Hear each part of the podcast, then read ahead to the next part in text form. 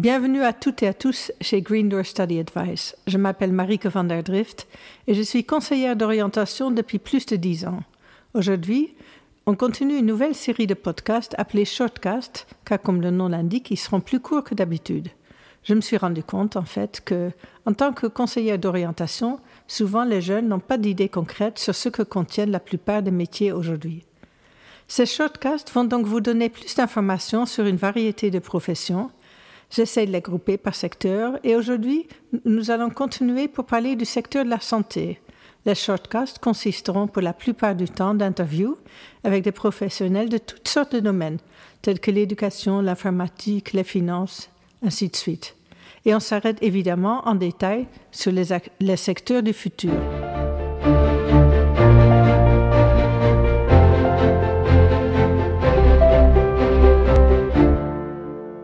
Pour commencer cette série, j'ai invité Christian, dentiste depuis une vingtaine d'années et qui travaille dans son propre cabinet de dentisterie avec une associée. Bonjour Christian, merci d'être venu chez Green Study Advice.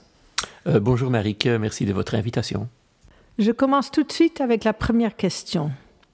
Tout le monde a déjà été chez le dentiste et on a donc plus ou moins une idée que fait le dentiste. Mais derrière cette blouse blanche, il y a plein de choses que nous ne connaissons pas. Peux-tu nous décrire la vraie profession d'un dentiste, s'il te plaît? Oui, alors effectivement, euh, Marie, le patient connaît en général qu'un seul aspect de la profession, c'est-à-dire celui du clinicien qui effectue son acte dentaire, que ce soit en contrôle, en détartrage, une dévitalisation, une obturation ou tailler une couronne, poser en bridge, poser un implant ou extraire une dent douloureuse, ou par contre en traitement esthétique comme en blanchiment, etc. Et en réalité, ben, le travail de dentiste, c'est bien plus que ça. La, dentisterie est une profession libérale et le cabinet dentaire est une entreprise qu'il faut gérer. Donc le, dentiste est d'une part clinicien et d'autre part chef d'entreprise. Mais j'y reviendrai dans la question 2 et 3. Alors les avantages d'un chef d'entreprise sont qu'il peut diriger son entreprise comme il souhaite. Il peut par exemple choisir où il va s'installer, cela peut être en campagne ou plutôt en ville ou alors plutôt en village. Il peut aussi choisir de faire partie d'une équipe euh, en milieu hospitalier. Ensuite, il peut choisir s'il va s'installer seul ou il va plutôt euh, s'associer. Il est également libre de choisir s'il va engager du personnel comme une assistante dentaire, une secrétaire ou alors une hygiéniste dentaire. Il peut ensuite aussi décider de ses horaires. Va-t-il commencer tôt le matin ou un peu plus tard en matinée?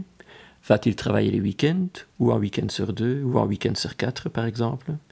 Il pourrait aussi choisir quand il va prendre ses vacances et combien de vacances va-t-il prendre. Et il peut ensuite aussi varier ses horaires en fonction de sa vie familiale. Ensuite, il peut choisir de s'installer à son domicile ou proche de son domicile pour perdre moins de temps euh, de voyage. Et puis ensuite, il est libre d'investir dans le matériel qui lui semble le plus approprié. Donc c'est une profession avec quand même une grande liberté. Je suppose que les choses ont beaucoup changé ces deux dernières années avec euh, l'arrivée de la pandémie du corona. Mais peux-tu alors nous décrire une journée type dans la vie d'un dentiste, s'il te plaît? Oui, alors effectivement, l'arrivée de la pandémie a fait en sorte qu'on passe beaucoup plus de temps à désinfecter les locaux, tout le matériel qu'on a utilisé, toutes les surfaces qu'on a touchées. On perd beaucoup de temps euh, à aérer les cabinets entre tous les patients et à se protéger soi-même. En règle, le dentiste ne travaille évidemment pas sur un patient Covid, car un patient Covid est supposé être en quarantaine, sauf si le patient serait asymptomatique et qu'il ne sait pas qu'il est infecté, évidemment. Mais malgré cela, on est en permanence exposé à des aérosols buccaux, ce qui rend le métier de dentiste un métier à risque. je ne pense pas uniquement au Covid, mais je pense aussi à l'HIV, euh, l'hépatite, les grippes et tout cela. Je pense qu'en tant que dentiste, il faut absolument se faire vacciner. Sinon, on est comme un oiseau pour le chat. Alors, une journée type euh, en dehors de la pandémie euh, se déroule un petit peu comme ceci. Donc, elle commence vers 8 heures du matin, 30 minutes avant l'arrivée du premier patient. On arrive au cabinet, on allume les ordinateurs, on ouvre les fichiers et on télécharge les radiographies des patients.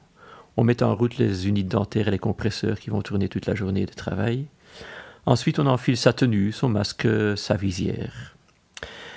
Alors, on parcourt l'agenda avec son assistante, on regarde si on peut caser quelque part l'urgence qui va très probablement appeler au long de la matinée, et ça peut être un enfant qui se prend un ballon de foot en plein visage pendant la récréation à l'école, ou bien ça peut être un adulte qui s'est fracturé une incisive hier soir au club de hockey, ou bien ça peut être un patient qui a passé une nuit blanche à cause d'une rage de dents, ou encore ça peut être un étudiant d'université en plein blocus qui n'arrive plus à étudier parce qu'il euh, a une dent de sagesse infectée, par exemple.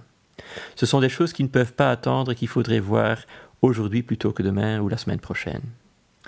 Ensuite commence la journée de travail. Euh, on fait quelques contrôles annuels, caries, radiographie, détartrage, quelques instructions d'hygiène buccale.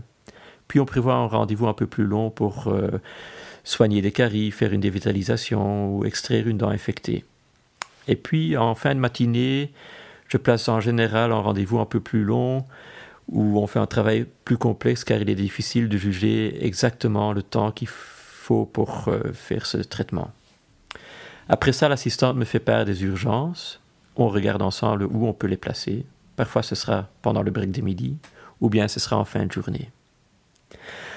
Ensuite, après le break, on fait encore quelques contrôles et on voit un patient pour lui proposer un devis d'un travail plus complexe comme une réhabilitation complète de toute sa dentition. Et en fin de journée, on regarde s'il y a encore des mails importants auxquels il faudrait répondre personnellement plutôt que par l'assistante. Et on regarde si les rappels de rendez-vous ont bien été renvoyés. Euh, puis on clôture la comptabilité du jour, on regarde s'il y a des erreurs, on contrôle le stock et on commande éventuellement les consommables nécessaires. Ensuite, euh, au cas où on a effectué des travaux de prothèse, il faut encore remplir les documents nécessaires pour le prothésiste dentaire. Et puis en fin de journée, euh, il y a la stérilisation et le nettoyage des locaux. Et attention, la stérilisation, ça fait quand même facilement une heure à une heure et demie de travail. Et là, je propose euh, ou je conseille quand même aux, jeunes praticiens d'engager une assistante pour le faire. En gros, le Covid euh, a fait en sorte qu'on voit moins de patients par jour dû à un protocole d'hygiène plus complexe. Et c'est un travail qui n'est nécessairement pas rémunéré. Hein. donc, euh, ça fait en tout moins de rentrées quand même pour nous. Merci Christian. Tu travailles déjà depuis plus de 20 ans comme dentiste. Comment as-tu commencé et pourquoi tu continues à le faire toujours avec autant de passion? Est-ce que devenir dentiste a été ta vocation? Ou est-ce que ta vision a changé entre-temps? Si tu devais recommencer, tu ferais choix pareil? Alors effectivement, comme la plupart des jeunes, il est difficile de faire un choix à 18 ans. Moi personnellement, j'ai grandi dans un milieu dentaire. Mon père était dentiste, mon grand-père l'était également, et puis il avait ensuite aussi un frère plus âgé qui était dentiste lui aussi. J'ai passé beaucoup de temps euh, comme adolescent dans le cabinet de mon père, j'y faisais mes devoirs, j'écoutais les explications qu'il faisait à ses patients, je passais du temps à dessiner ce qu'il expliquait à mes patients, et puis j'entendais les patients hurler dans le fauteuil, et puis je les voyais soulagés, et alors une semaine par après, je les voyais reconnaissants, ils s'amenaient avec des boîtes de pralines, des bouteilles de vin, des bouquets de fleurs pour le remercier. Alors vers l'âge de 16-17 ans, euh, on va commencer à hésiter, hein, si c'est vraiment ce qu'on veut faire. Moi, personnellement, j'ai fait beaucoup de piano depuis mes 10 ans. Et mon prof de piano m'a aussi un petit peu préparé à l'idée du conservatoire. Pourquoi est-ce que je ne deviendrais pas pianiste plutôt que dentiste? Et puis non, à 17 ans, à 18 ans, c'était décidé, je vais entamer les, études de dentiste. Alors à l'UNIF en première année, euh, c'était quand même très difficile. J'avais des mauvais points euh, et j'avais même un zéro de réussite en premier semestre de la première année. Ce qui fait en sorte que je me remettais en question. Mais je pense que euh, une fois la première candidature euh, réussite, la première année, ça m'a donné un boost de confiance pour le reste de mes études. Alors, est-ce que c'était une mission ou une vocation, comme tu, me le demandais, Marie que Non, moi je pense que pour moi, je suis un exemple typique de quelqu'un qui a grandi dans un certain milieu et qui savait très bien en quoi consiste la profession des dentistes. Mais alors, une fois diplômé, euh, on se réalise aussi que ce qu'on a vu en théorie n'est pas nécessairement ce qu'on voit en pratique. Donc euh, il y a une remise en question et je pense qu'il faut apprendre à aimer le métier qu'on fait, il faut apprendre à se connaître et il faut surtout se, comment dire, se réaliser ce qu'on fait bien et ce qu'on ne fait pas bien et il faut aussi se donner le temps de connaître ses limites. Merci Christian, c'est vraiment super intéressant ce que tu m'as raconté. Mais quel est l'envers de la médaille du dentiste? La quantité de paperasserie, les clients difficiles, les annulations, les retards, les longues heures, des clients qui, euh, qui se plaignent et toujours être debout quand même. Alors les envers de la médaille, ce sont par exemple les imprévus. On a on peut avoir la bonne intention de gérer son agenda comme on le souhaite, mais en réalité, c'est généralement l'inverse. C'est plutôt le patient qui va gérer notre agenda. On ne choisit par exemple pas quand patient X va s'amener avec une rage de dents ou que patient Y va avoir un abcès dentaire. Et puis quand tout va bien à ce niveau-là, c'est soudainement une panne du nid dentaire qui rend tout travail impossible. Alors, euh, en autre envers, ce sont les deadlines. Chaque patient est en deadline en soi. On ne sait jamais à l'avance combien de temps va durer un traitement.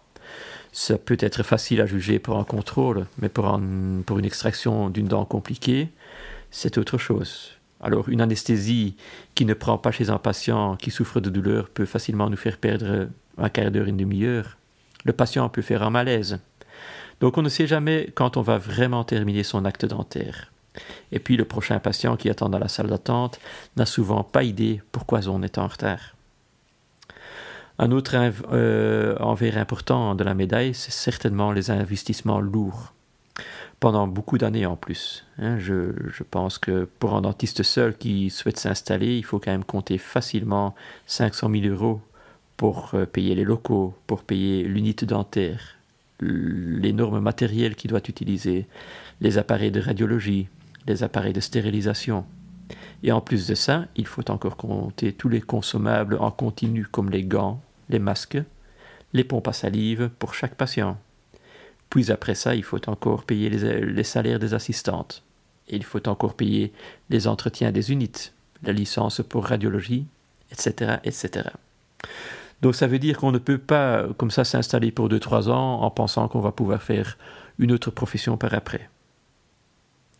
Un autre envers de la médaille pourrait être pour certains que c'est une profession euh, où il n'y a pas d'échelle euh, à grimper. Donc euh, il faut accepter que le genre de travail qu'on fait, on va le faire pendant longtemps. Et voilà, nous arrivons à la dernière question. Je demande toujours en dernier si tu as un conseil à donner aux jeunes ou moins jeunes qui veulent devenir dentistes. Alors oui, si on aime les sciences médicales, qu'on est adroit, qu'on aime le détail et la précision, qu'on aime le contact humain, qu'on aime son indépendance, qu'on aime l'éventuel travail en équipe sans hiérarchie, c'est un job magnifique. On a la chance d'être son propre patron. On peut décider de se qualifier davantage dans un domaine de la discipline dentaire qui nous convient le mieux, par exemple la dentisterie pour enfants, la parodontologie, l'endodontie, l'orthodontie, etc. Par contre, il faut avoir la volonté de travailler de, travailler de longues heures dentiste a quand même en général euh, une clientèle de 1500 à 2000 patients à gérer. Si on n'a pas de main gauche et qu'on est courtois, aimable, sincère avec ses patients, le travail viendra vers vous et vous ne devrez pas faire d'efforts supplémentaires pour en trouver. Si vous faites preuve d'empathie avec vos patients, ils reviendront vers vous. Euh, vous aurez d'excellentes relations avec vos patients pendant de nombreuses années. Si vous êtes impatient et sec envers vos patients, ben vous risquez euh, de perdre pas mal de patients. Alors une dernière chose, euh, si vous êtes quand même intéressé dans le dentaire, mais vous n'êtes pas euh, tenté à faire l'université, il y a aussi un bachelier de 3 ans en soins bucco-dentaires. Et sinon, il y a aussi le métier de prothésiste dentaire, qui est un magnifique métier très technique et qui touche très fort au dentaire, évidemment.